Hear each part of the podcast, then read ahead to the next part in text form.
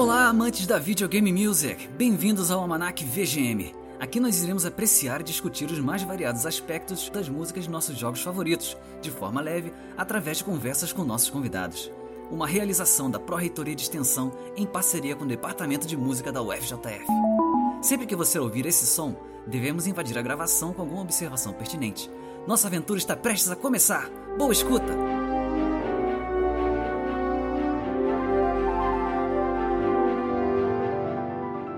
Calma, pessoal, tá tudo tranquilo, eu ainda tô aqui com vocês. É, só tô passando rapidinho para deixar um recado. Segue a gente nas redes sociais, almanacvgm. No último post do Instagram, curte lá, comenta, compartilha, divulga nosso trabalho, salva, faz tudo o que você puder. Nosso e-mail está disponível também, almanacvgm.gmail.com. E, é claro, durante o episódio vocês vão conhecer esse cara legal que fez a abertura para vocês. Abraço!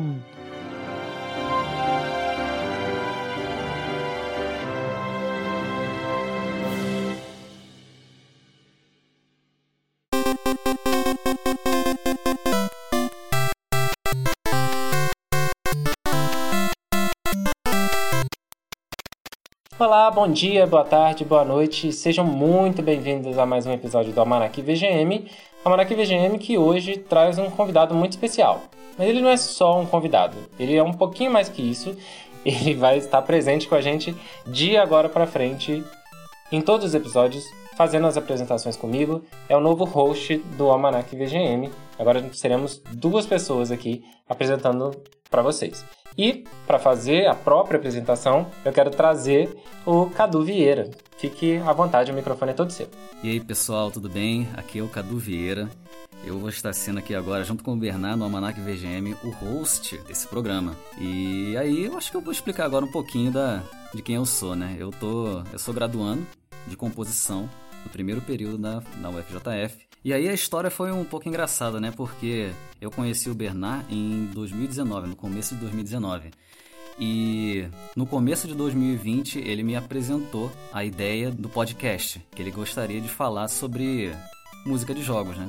E aí o intuito era que a gente fosse host desse programa juntos. Uhum. Só que infelizmente acabou acontecendo alguns problemas em que só foram disponibilizados apenas uma bolsa. E aí acaba que minha, minha introdução foi um pouco atrasada.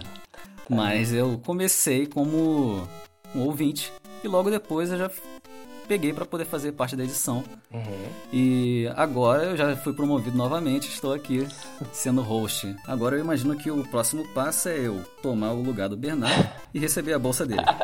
Ai meu Deus, eu não sabia disso. Mas é, você vê que são múltiplas promoções, né? Daqui a pouco vai ser o CEO do Almanac VGM. Aí vai abrir filiais. Isso. Não, muito bom. É, seja muito bem-vindo. Agora, esse episódio a gente vai fazer só a gente mesmo, é muito caseirão a gente aqui em casa, super à vontade. Espero muito que vocês gostem. A gente vai trazer hoje um pouquinho da ideia lá dos primeiros episódios, mas a gente vai falar sobre a análise musical, né? Que não só é a gente ouvir, curtir aquelas músicas que a gente gosta, mas fazer uma análise, dar uma compreendida no como que é o processo de formação, o que que existe ali, os, as minúcias, né, que fazem parte de uma composição musical e pode te ajudar. Se você é compositor, pode te ajudar no seu processo de composição. Se você curte muito uma música, pode te ajudar no seu processo de entendimento. Você deixa de ser só um ouvinte e passa a ser uma espécie de sommelier de música. o cara que realmente vai estar ali apreciando e, se possível, usando palavras difíceis, como as que a gente vai ensinar hoje aqui, para conversar com seus amigos aí de música. É isso exatamente. A gente vai trazer aqui alguns conceitos que a gente usa principalmente em análise musical, né? que é a disciplina que a nossa coordenadora dá. Olha aí que legal, viu? Olha só a, a puxação de saco presente aqui. Exatamente.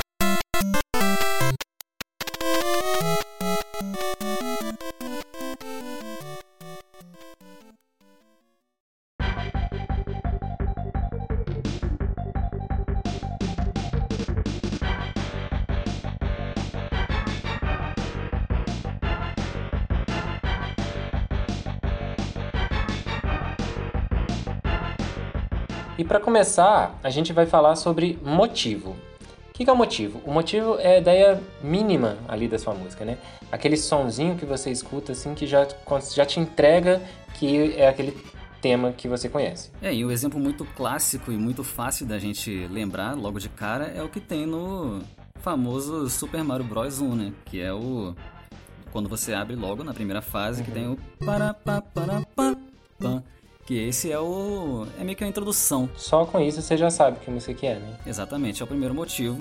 E logo depois tem um outro segundo motivo, né? Que seria pam, pam, pam. E aí continua a, a música. Exato. É, essa ideia de motivo, ela é exatamente isso. É um pouquinho de coisa. Por exemplo, para eu falar, para eu tocar tam, tam, tam, eu não preciso te dar o restante, né? Pam, pam, pam, pam. Eu não preciso disso tudo. Só com um pam, pam, pam, você já tem uma ideia de que aquilo ali é Super Mario. Isso, é a ideia menor possível que a gente pode é, usar para poder classificar uma coisa como sendo ela mesma. Uhum. Que no caso do, do Mario é, essa, é esse gesto pequenininho Sim. que a gente identifica facilmente. E, diz, e a gente pode desenvolver esses motivos. Por exemplo, na segunda parte da música que a gente tem, que a, o motivo seria e o primeiro desenvolvimento é depois esse motivo repete mas o desenvolvimento é outro. Então essa ideia de motivo, ela é uma uma sementinha para você criar outras coisas. E aí a gente trouxe alguns vários exemplos aqui para a gente falar sobre várias sementinhas que a gente pode citar como exemplo aqui.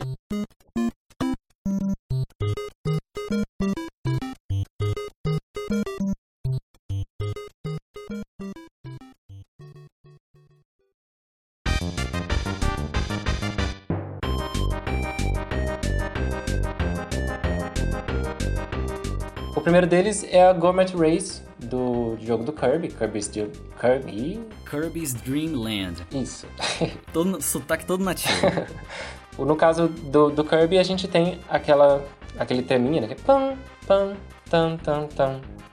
E aí, esse mesmo, essa mesma sementinha pode ser desenvolvida de várias formas diferentes. É, eu acho que é legal a gente fazer uma citação, falar bem parecido com o que o cara lá do 8-Bit Theory falou, né? Que ele dá, ele mostra lá graficamente, né? Que uma nota é só uma nota e o motivo seria já você encaixar um pouquinho de, de melodia e ritmo, que aí você dá aquela individualizada, né? Sim, vira uma coisa única. É, se você pega, por exemplo, a musiquinha do Kirby, que é pam, pam, pam, pam, pam. Se você pega a parte, só a primeira nota, que é pam, você não consegue identificar que o resto uhum. da Kirby's Dream Land, né? Sim, não dá identidade. Então, isso, exatamente. Aí o motivo seria esse conjunto todo de notas que seria a parte melódica e rítmica junto. Uhum. E a partir daí você passa a ter o, o som do Kirby, né? Ah, esse é o som Kirby, né? Isso, exatamente.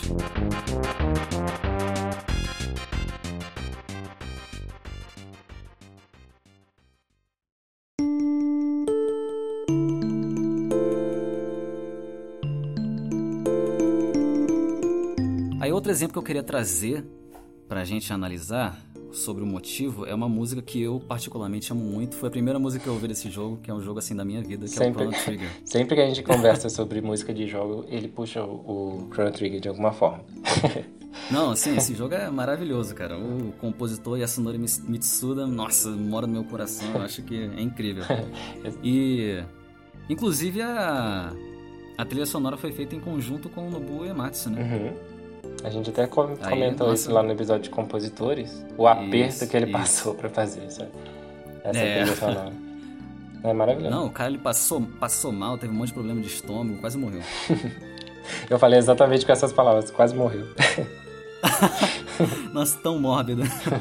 tá, mas então a gente tem nessa música é, um clima bem, bem tranquilo, bem suave. É um gesto bem claro e bem fácil da gente entender, porque ele é e aí é, é o que classifica essa, o motivo dessa música, né? Que depois disso vem o, os complementos que a gente pode chamar de variação, enfim. Uhum. Não, são pontos que a gente vai olhar já já com mais calma. Você vê que só esse né? Ele deixa claríssimo. Quem, é claro que para quem conhece o jogo, né? Mas então você escuta só um pedacinho desse e você já identifica, né? Mais tarde a gente vai ver como que o motivo pode ser usado para identificação exatamente de pontos do jogo, cenários e personagens, essas coisas. Que é um assunto que a gente vai ver mais para frente. Mas você passa a ter uma espécie de sonoridade Chrono Trigger, sonoridade Kirby, que é uma coisa que às vezes você vai ouvir num outro jogo e vai falar: "Nossa, isso soa muito Chrono Trigger" sabe? Que é entendendo um pouquinho dessa ideia de motivo, você consegue passar a fazer esse tipo de comparação, né? E até quando você for criar, por exemplo, vamos supor que te mandam fazer um jogo de um RPG que vai se passar com viagens no tempo e não sei o que, nananã. Então, se você fizer uma música idêntica, esse jogo vai, vai descumprir com todos os direitos autorais possíveis que puderem. Então, o que, que vai acontecer? Você, no seu processo de composição, você vai evitar, talvez, utilizar motivos semelhantes, essas coisas, para você começar a ter sua própria identidade. Quando você conhece um número grande de motivos, você consegue ter um número grande de coisas para, de certa forma, fugir ou se ou até se inspirar, se você quiser fazer uma coisa, uma sonoridade semelhante. Sim, exatamente. E é até interessante analisar é, esse ponto no quesito de que as músicas, os jogos, eles têm não só uma influência é, própria, mas uma influência do compositor também, né? Você consegue meio que fazer uma, mais ou menos uma interconexão entre os jogos que tem o mesmo compositor. Se você para para analisar a música de jogos que tem o mesmo compositor, uhum. é, você consegue perceber a, as características, os, as influências que ele tem, que ele teve ao compor. Inclusive eu citei lá no episódio com o Léo como que às vezes quando a gente escuta uma música orquestral da Yoko Shimomura, por exemplo, a gente consegue entender isso aqui é um som Yoko Shimomura, né? Porque às vezes um compositor ele não é por querer, mas ele começa a ter alguns, não vou dizer vícios, mas algumas alguns motivos que têm uma semelhança, alguma, algumas instrumentações que têm uma semelhança, e aí você começa a entender qual é a forma daquele compositor fazer música, né? Exatamente, é toda a influência que ele ou ela já receberam durante toda a sua vida musical, né? Então esse, essa compreensão da análise motívica, né, ela ajuda a gente a, a entender como soar semelhante, como evitar soar semelhante, né? É muito inter interessante isso aí.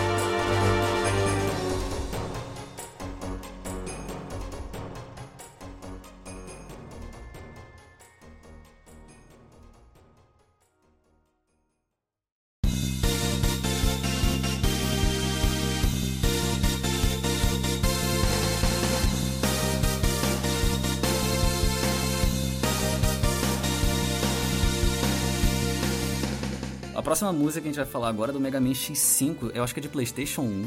Isso. Não, não peraí. Uhum. É de é PlayStation. Ah, então tá certo. A partir do 4. É. Isso, exatamente. Que aí tem o, o opening stage do X, que é o personagem, né? Um dos personagens. Uhum. E aí.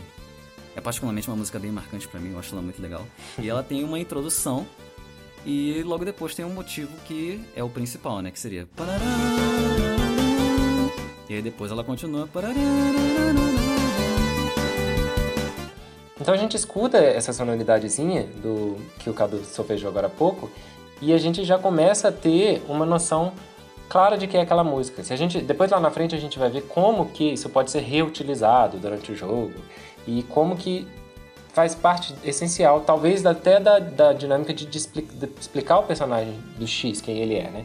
Essa música às vezes pode ter uma relação muito grande com ele. A gente vai ver isso mais pra frente. Mas o conceito de motivo é justamente esse. É uma ideia que seja mínima, um, é uma parte que você consegue reduzir que identifica é, qual é a personalidade daquela música. Um, um, motivo muito interessante da gente puxar aqui é o Plim Plim Plom lá, que o Léo falou, né? Se você Isso, exatamente, escuta... do, do tema do Gwen, né? É, isso aí é um motivo que às vezes quem nem entende de música já sabe. Ah, o plim plim plom, sabe? Se citou uma coisa assim, automaticamente vem à sua cabeça aquela música. E é o que? Isso é exatamente o motivo. É uma coisa mínima, três sílabas aqui no, nosso, no caso, mas que já te remetem perfeitamente àquela sonoridade. Então esse é o conceito de motivo.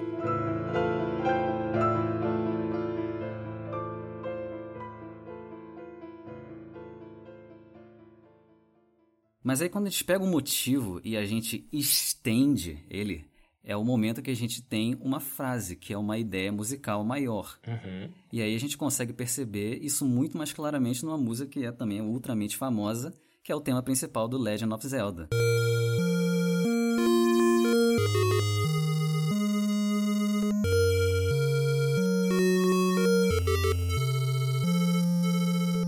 E aí a gente pode dar uma olhada assim no que, que é o motivo e o que, que é a frase. Vamos agora começar a estender essa nossa ideia. Aí o motivo desse, dessa música do tema principal seria o taran, e logo depois tem o desenvolvimento.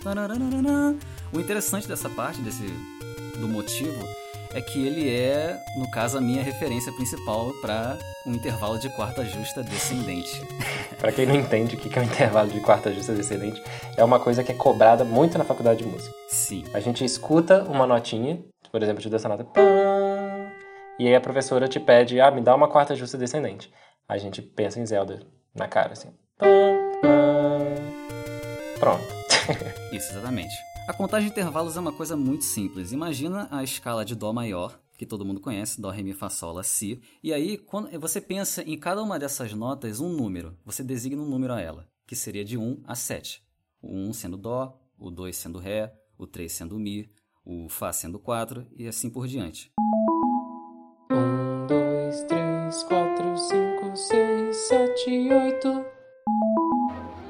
Então, a, a ideia de intervalo é justamente você relacionar a nota com um número. Então, quando a gente pega, por exemplo, de Dó para Fá, a gente tem um intervalo de quarta. Quando a gente pega, inter... quando a gente pega de Dó para Lá, a gente tem um intervalo de sexta. Uhum. E assim para todos os outros tipos de intervalos. No caso, quando ele está falando de Dó para Fá, por exemplo, a gente está falando de Dó, Ré, Mi, Fá. São quatro, por isso que chama quarta. Isso, exatamente. Tem quatro notas dentro daquele intervalo. Isso, exatamente. E a gente está falando só dos extremos, né? Do. Isso. E uma coisa interessante também que seria o, o exemplo contrário, né? O, no caso do Zelda, a gente tem uma quarta descendente, porque a gente está indo de uma nota mais aguda para uma nota mais grave. Tcharam! Só que o caso inverso seria uma quarta ascendente. Que aí o exemplo mais claro que eu consigo trazer é o do, é o do nosso hino nacional, né? Ouvira do Ipiranga. Acho que todo mundo usa. é, sim, sempre uso isso. É Zelda para descer e hino para subir. Exatamente. um, quatro.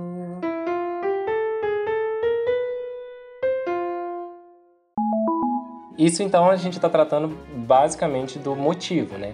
Que é o pam pam. Só que a gente pode pegar esse motivo e desenvolver. Que peguei uma ideia inicial e agora eu vou trabalhar em cima dela. E é daí que começam a surgir os como se fossem, sei lá, rabinhos da música, o, os pedacinhos adicionais. Quando eu fiz o meu pam, pam e adicionei o pam, a ideia já começa a crescer. Aí fica Zelda claríssimo, né? Não tem como ser outra coisa. É o desenvolvimento da música. Uhum. E quando a gente leva essa, essa ideia mais adiante, né? No caso, até o momento onde seria uma pausa, assim, acabou uma ideia. Vamos pensar no Zelda. Quando a gente pensa em pam, pam, pam, pam, pam, pam, Parece um ponto final, né? Porque agora parece que vai começar outra coisa. E cada uma dessas coisas isoladas é o que a gente chama de frase. Às vezes são coisas bem sutis e bem difíceis de perceber. Uhum. Mas realmente essa é, uma, essa é uma dica muito boa. Você pensar em tentar seccionar a música em pequenas frases, que aí você consegue identificar facilmente qual é a frase de uma música. Sim. Uma dica que eu costumo dar é você imaginar que ela tem letra, ou então você imaginar que é um instrumento de sopro. Sempre que você precisar puxar um ar, quer dizer que você acabou uma ideia. E às vezes, às vezes a gente tem ou não percepção para essas coisas, mas a gente vai tentar depois mostrar uns pontos assim onde você pode separar uma frase da outra.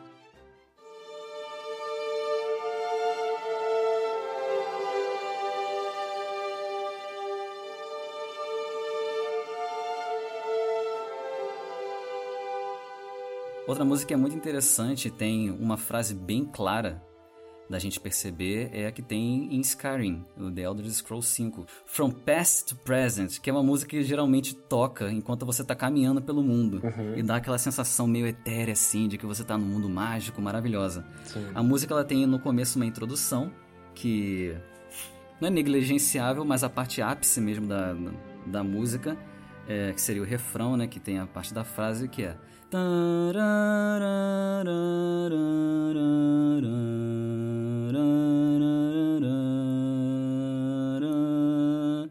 ela vai se repetindo conforme a música avança.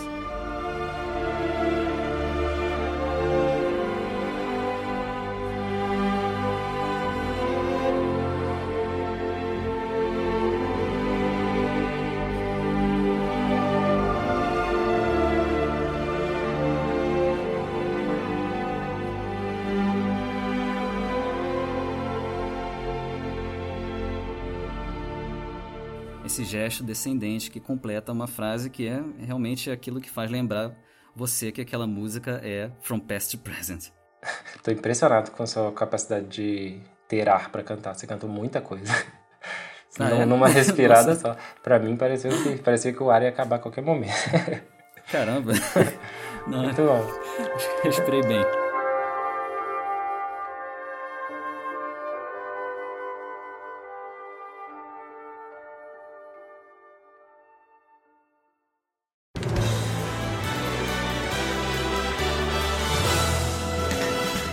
Essa ideia de frase, ela fica mais clara quando a gente tem uma letra envolvida, né? Porque a gente consegue perceber na voz da pessoa um ponto onde ela iria respirar. Um exemplo que eu trouxe pra gente pensar é a Life Light do Super Smash Bros. Ultimate, que é o, mais, mais recente, né? Que o tema principal do jogo ele tem uma letrinha.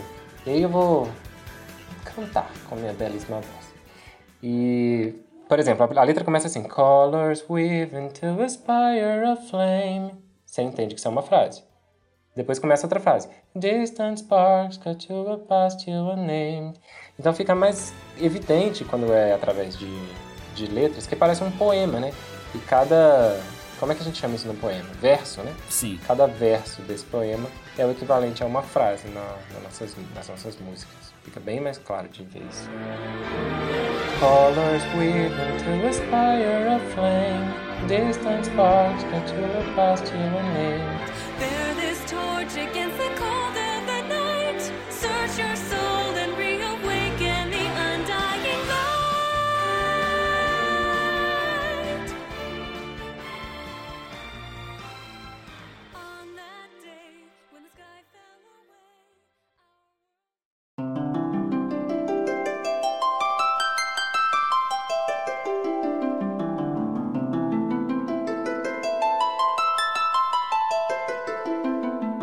Ali no final do, do século XIX, a gente teve a, o início de uma coisa nova na música, principalmente quando Wagner e o Verdi também um pouco começou a trazer para dentro da musicalidade deles a ideia que a gente chama atualmente de leitmotiv.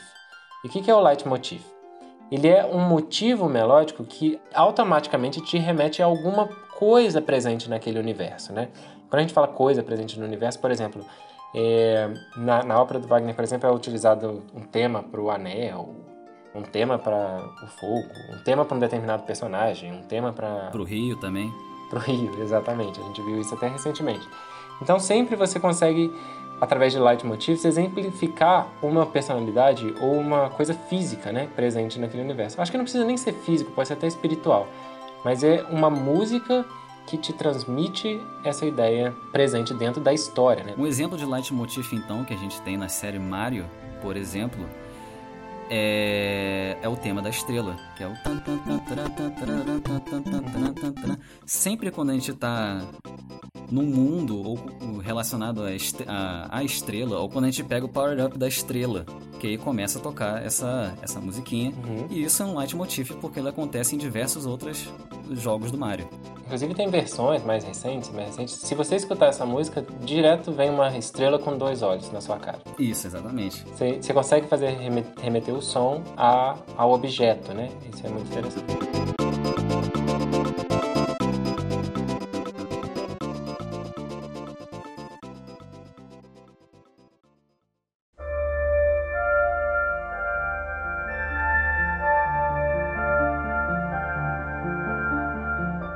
É, no Assassin's Creed 2, a gente tem um exemplo de leitmotiv bem legal, que é o tema da família do Ezio, né?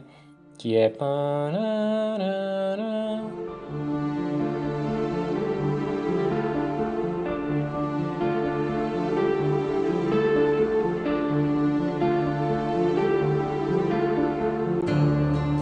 a gente tem esse tema recorrente durante o jogo, né? É bem, bem interessante como ele toca de uma maneira bem, bem leve ali no, na, como tema da família, né? E a primeira vez que você escuta ele é nos créditos de abertura, né? E não só apenas essa, esse gesto melódico que a gente percebe no, na música, nas músicas, né? Leitmotiv, uhum. tem também todo o acompanhamento, né? Que a gente poderia dizer que é uma parte do ritmo da música, que é tá tum tum tá tá tum tum tá tá tum tum, uhum. que ela tá sempre presente, principalmente na parte da perseguição, né? Sim. Na música Venice Rooftops, Venice Rooftops. telhados de Veneza.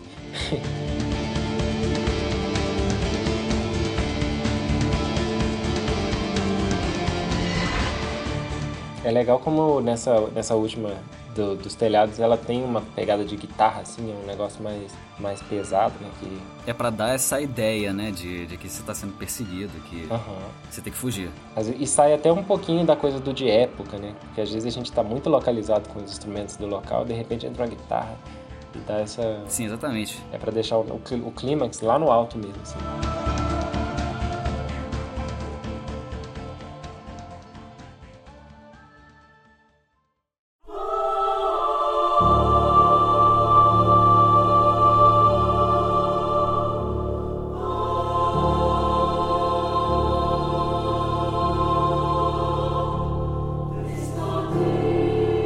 Eu sou um cara um pouco fã de Kingdom Hearts. Eu, inclusive o Cadu, coitado, sofreu na minha mão porque eu ficava falando joga, joga, joga, joga mais, joga mais, joga mais.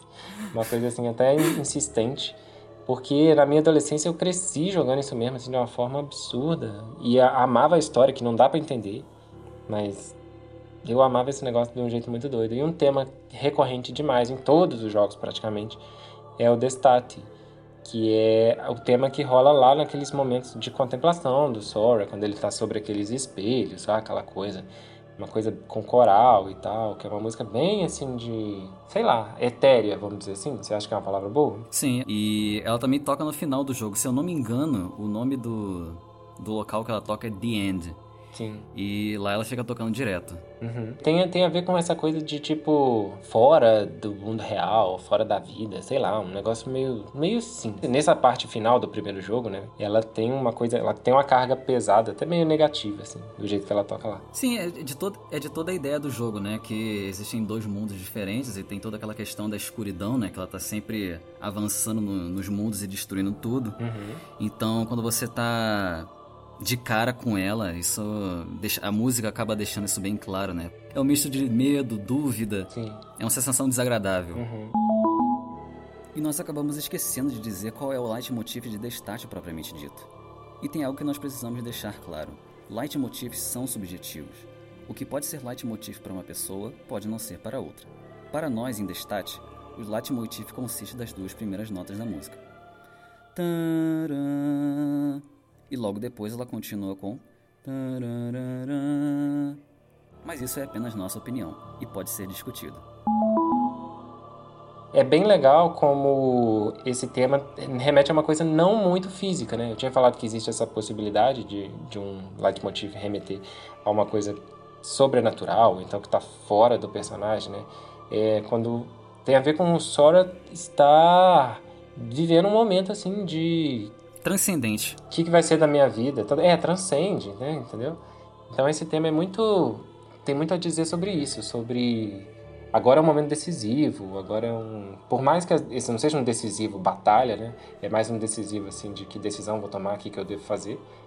Mas esse tema tem tudo a ver com isso, eu acho muito legal. Inclusive, muito da parte que eu sou fã do Kingdom Hearts tem uma relação direta com a música, porque às vezes tem uma coisa musical simples, o próprio Dearly Beloved, que toca em todos os, os Kingdom Hearts, ele pra, é uma música básica, assim, mas toca, e é simples, né? Um piano, um pianinho ali tocando notas melódicas mesmo, assim. E faz uma coisa tão. A gente. Parece que a gente conversa com aquele tema, né? Sim, exatamente. É toda uma.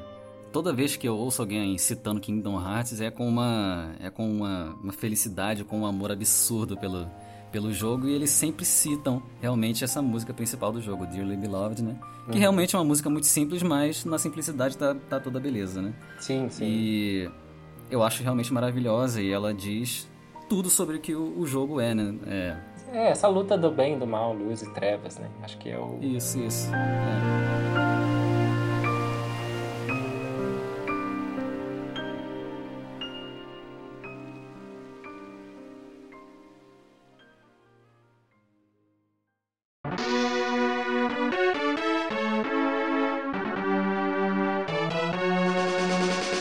música que eu adoro, e isso é muito, muito doido, porque quando eu jogava Mega Man X na minha infância, lá bem pequenininho, E aí tinha o tema do Zero. Zero que para quem não chegou, para quem cresceu jogando Mega Man, né, a gente sempre queria jogar com ele.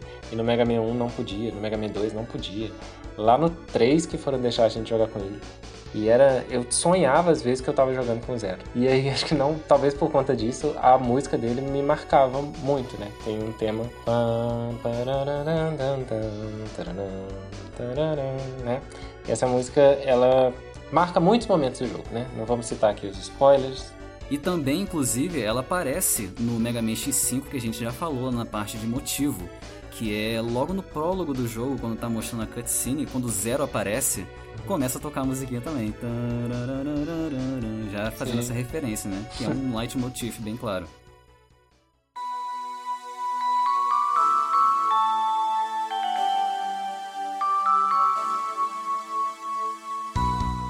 Muito legal. E a gente sabe que é o Zero, porque é a música do Zero. Taranã. E quanto, eu tenho certeza que quem está escutando sabe tantos outros leitmotivs de tantos outros personagens que eles amam, né?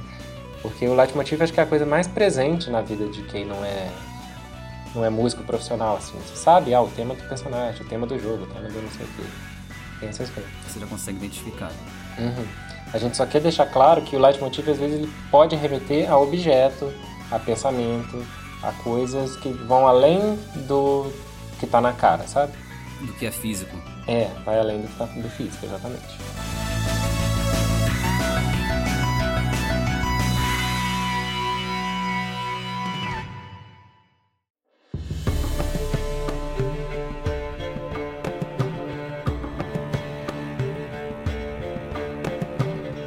A gente vai introduzir aqui o conceito de forma que aí seria basicamente a gente pegar o que a gente falou antes sobre frases e estender elas em grandes setores que têm mais ou menos a mesma ideia. Uhum. É você pegar várias frases que podem ter, por exemplo, a mesma tonalidade, podem ter o mesmo ritmo, que eles têm mais ou menos a mesma ideia é, melódica ou harmônica, né, com os acordes, que podemos dizer que eles são a mesma coisa. E aí a forma é justamente você separar a música em grandes setores de ideias diferentes. Uhum. Uma relação legal que a gente faz com, com forma é pensar na música popular, mesmo assim. Você sabe muito bem o que, que é um refrão, por exemplo. Você sabe isolar aquilo do restante da música. Sim, exatamente. A música tem uma parte lá qualquer, que é a primeira parte. Às vezes a gente está conversando sobre música com quem não entende. Ah, toca a primeira parte da música, só faz, só precisa. Primeira parte, refrão, tá bom.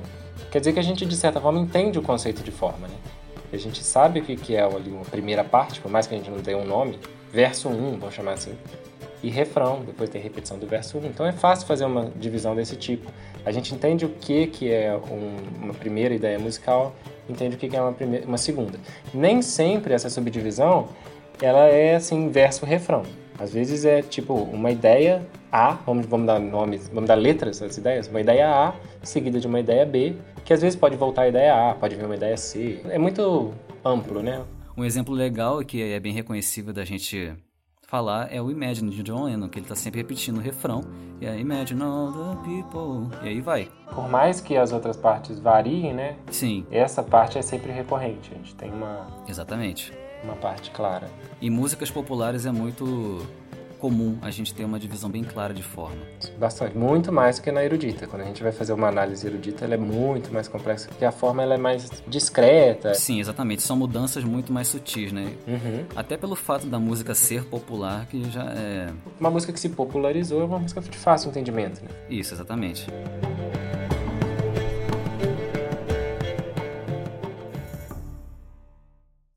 Para explicar, explicar um pouquinho, para a gente tentar explicar, a gente trouxe alguns temas. O primeiro deles é o tema do Super Mario World, Overworld ali, bem, bem tranquilo. A gente tem, vamos, vamos tentar separar um pouquinho do que, que é a construção do Overworld. A gente tem uma introdução.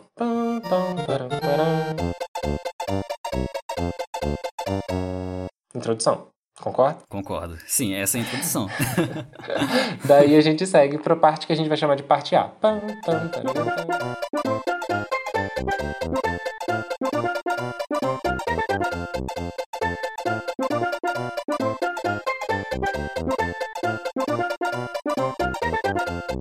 E aí, a gente pode ter a sensação de que essa parte aqui a gente tem a sensação de que é uma parte B, de que variou. Essa parte que parece que, que muda a ideia, que talvez poderia chamar de B, é um conceito que a gente chama de pergunta e resposta. Porque a primeira parte da música ela dá uma ideia e a segunda ela responde variando um pouquinho essa outra ideia. Então ainda não há uma mudança muito clara para a gente poder dizer que a gente fechou um setor é, dentro dessas duas frases iniciais. Até porque essa segunda parte ela é bem curtinha e, e assim que ela termina, ela termina com a primeira, que é o pam pam pam.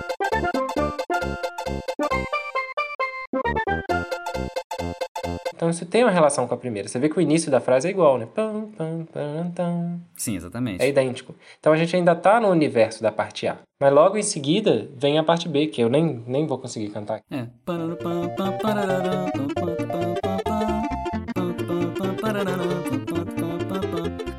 Mais ou menos isso aí. Foi ótimo, foi ótimo. É isso mesmo. Quem improvisa é a guitarrinha, né? Tem, um, tem uma É. voz principal, assim, verdade. E aí essa parte constrói o que a gente chama de B, a segunda ideia da música. Então a música do Mario, a gente pode dividir ela em introdução A, B.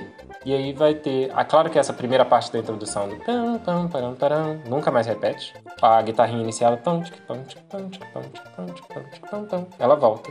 Então a gente sempre tem intro A, B, intro A, B, intro A, B. Essa vai ser a forma da música do Mario. Da música Overworld do Super Mario World, né? Sim, sendo que a gente chama de A, B é mais ou menos um consenso que a gente tem na música, né? Não, é nesse- não tem necessariamente um motivo. Uhum. A gente, vocês poderiam chamar do jeito que vocês quiserem. Parte 1, parte 2. Isso, exatamente. Não tem- Não tem uma limitação em relação a isso. E quando a gente faz análise, análise mesmo, né? Quando a gente vai fazer um, sei lá, um TCC de análise musical, a gente fica exatamente olhando esses pontos para defender o nosso argumento de por que, que a primeira parte é a parte A, por que, que a segunda é a parte B. No processo de composição, isso é muitíssimo importante porque você torna a sua música interessante assim. Se a sua música só tiver A, A, A, A, o seu jogador ele vai cansar numa velocidade que você não tem noção.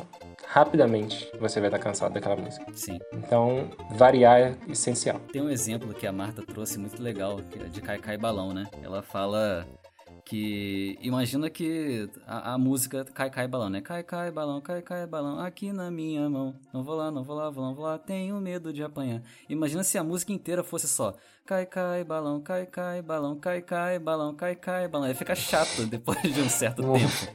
Porque o seu ouvido já se acostumou com aquela ideia. Então é por isso que é necessário ter uma variação, ter ideias que vão mudando ao longo do tempo, justamente para fazer com que a sua música fique interessante.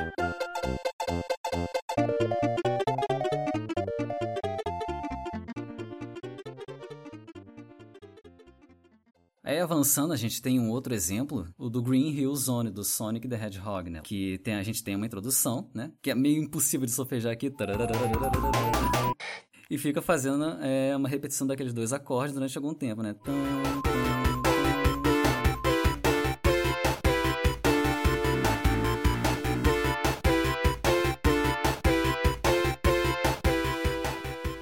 a parte mais famosa que todo mundo conhece.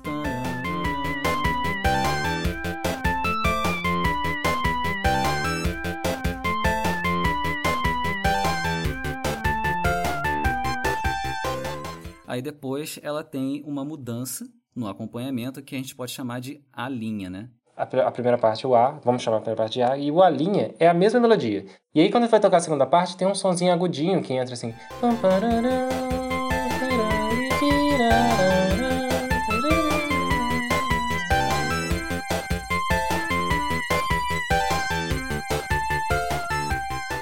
um sonzinho no fundo que é como se fosse uma voz a mais, né? Pra coisa. Então a gente ainda tem a ideia inicial, só que é uma ideia inicial variada. Então a gente chama isso, a gente ainda chama isso de A, a gente coloca quando a gente fala linha. Lembra lá em, vamos dar um exemplo de- que ninguém gosta, mas tipo quando você tinha lá função de segundo grau. e aí você tinha x linha, x duas linhas, é aquele mesmo negocinho, um apóstrofezinho em cima. Entendeu? Então nosso A linha é uma parte idêntica à parte A, só que com conteúdo novo.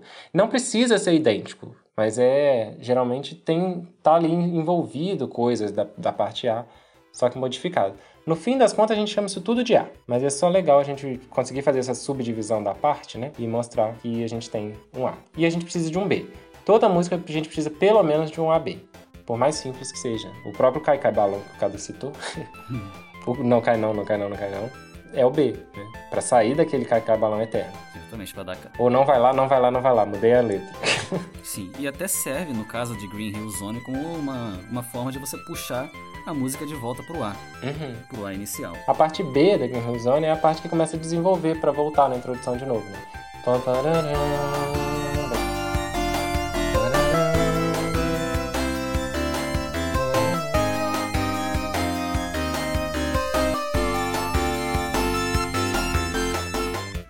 Tá criando assim um, dá um clímax, né, pra música. Né? Isso. E aí a gente, a gente sente que é nessa parte aí. Logo depois dessa parte a gente volta pra A de novo. E tá aí, tudo em casa. A, a linha B. Juntando tudo é a B, tá? E é interessante isso, e aí voltando para uma questão composicional, é, é interessante você ter uma, uma, uma música que seja meio que pequena e se repete bastante, é interessante que as partes dela sejam bastante variadas entre si, porque aí fica muito mais difícil de cansar o quem está escutando, né, o jogador.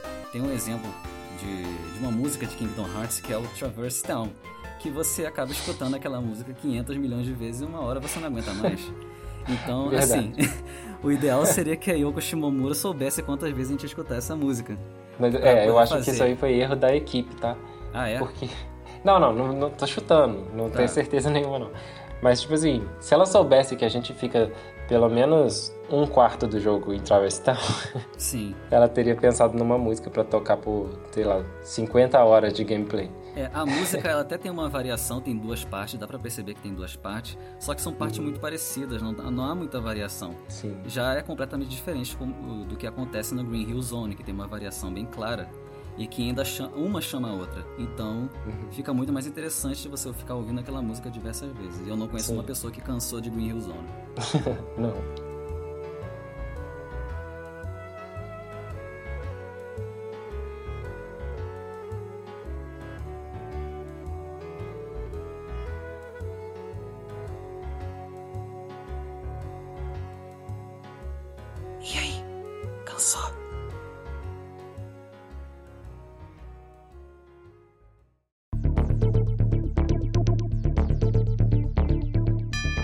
Próximo jogo que a gente trouxe aqui é um que tá também no Sonic, só que é do Sonic Heroes, que acontece lá no estágio 12, o Mystic Mansion, que é uma música que eu particularmente gosto bastante, como todas as outras que eu falei aqui. Hoje a gente só trouxe coisa que a gente gosta. Isso, é claro. ela tem uma estrutura legal porque ela introduz um conceito de ponte, que aí vocês vão ouvir, né? Ela começa com um A e logo depois tem uma, uma leve variação que prepara você pro B da música.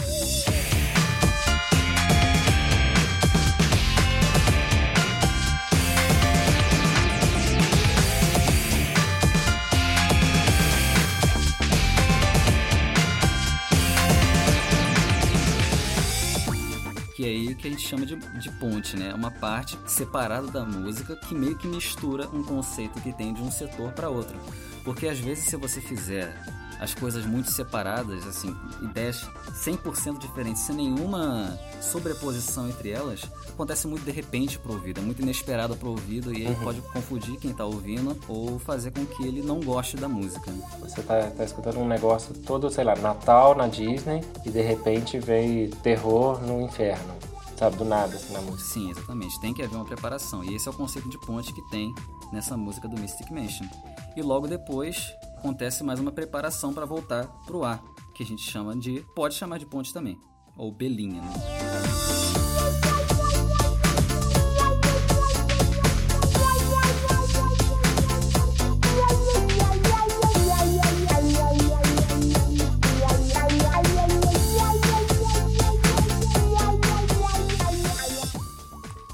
É muito legal essa- esse conceito de ponte, porque tem várias formas de fazer essa ponte, né? Às vezes você faz através de, um, de uma...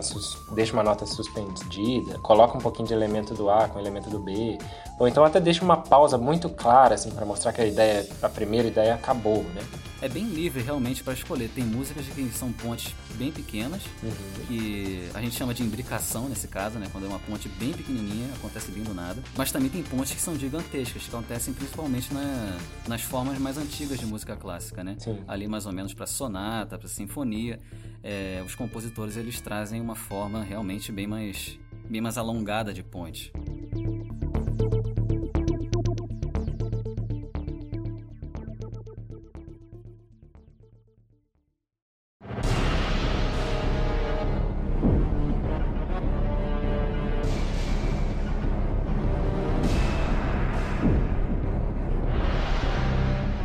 Para fechar esse conceito de forma, a gente trouxe uma ideia musical que é um pouco tida por muitos como barulho, ruído, sei lá.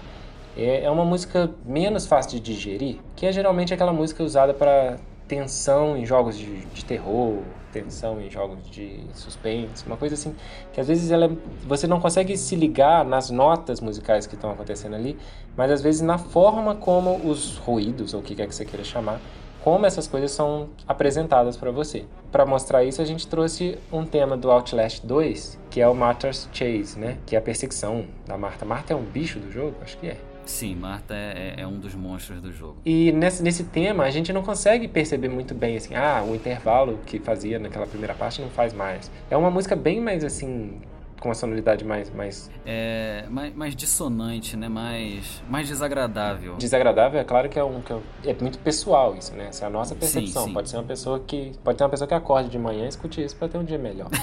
sim, mas a intenção é justamente deixar o ouvinte desconfortável uhum. com aquela com aquilo que ele está ouvindo, para justamente dar aquela sensação de urgência para ele fugir daquilo ali. Entendi.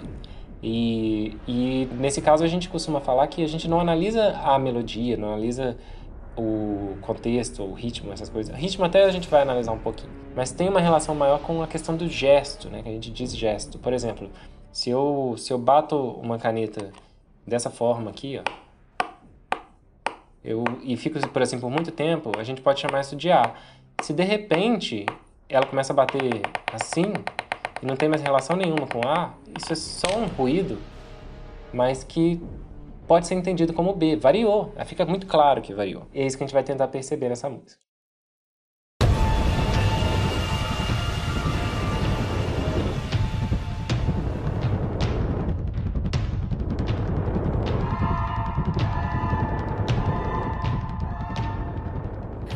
Aí essa música a gente divide ela em três partes, que é A, B e A linha.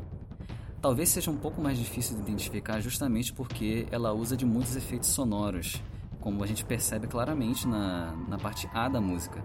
Ela já começa com um ritmo bem frenético, e é com a Marta gritando de fundo, que inclusive a gente pode falar que o grito dela é um leitmotiv, é uma referência clara, uhum. porque existem outras músicas nesse jogo em que o grito aparece novamente e é sempre quando ela aparece. Aí na parte B, mas é, no meio da música mais ou menos, o ritmo ele meio que se mantém, fica um pouco mais frenético, só que começa um som que parece unha se arrastando, ou um grito bem, bem estridente no fundo, uhum. o que dá, assim, deixa, nos deixa claro que Sim. houve uma variação ali, né? Já não é mais a mesma coisa.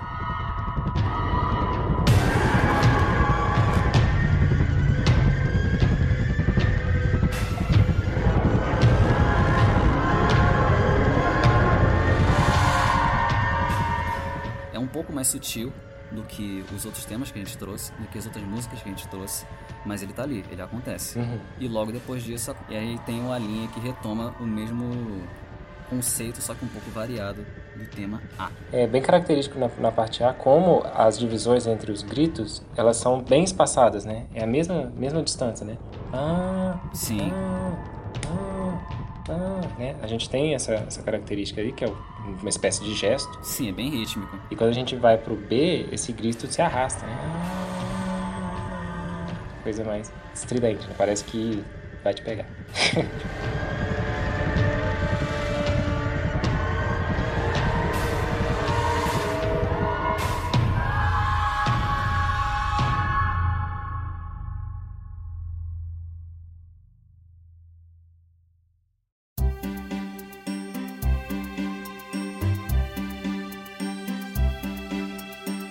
Com isso, então, a gente chega a mais um final. Não, não, peraí, peraí, peraí. Oh. peraí. Aí eu termino, né, pô? Por favor, me dê as honras. Tá todo seu.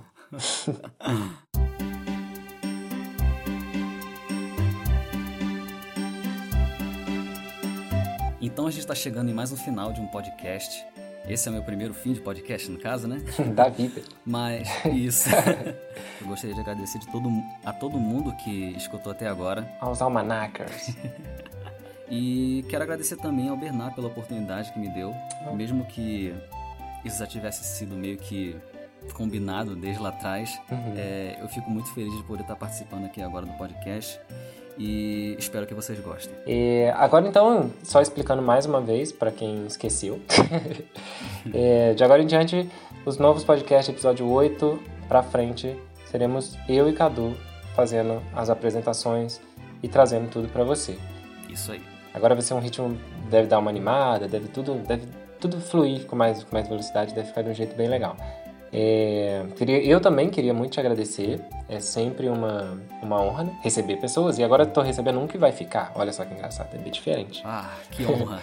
é, então ele é um cara que chegou para ficar. Isso é muito legal. E eu, eu, tenho certeza que eu e todo mundo que escuta o podcast, a Marta, todos envolvidos, estão muito felizes de você para somar com a gente, tá bom? Fico muito feliz em saber disso. muito obrigado e muito bem-vindo.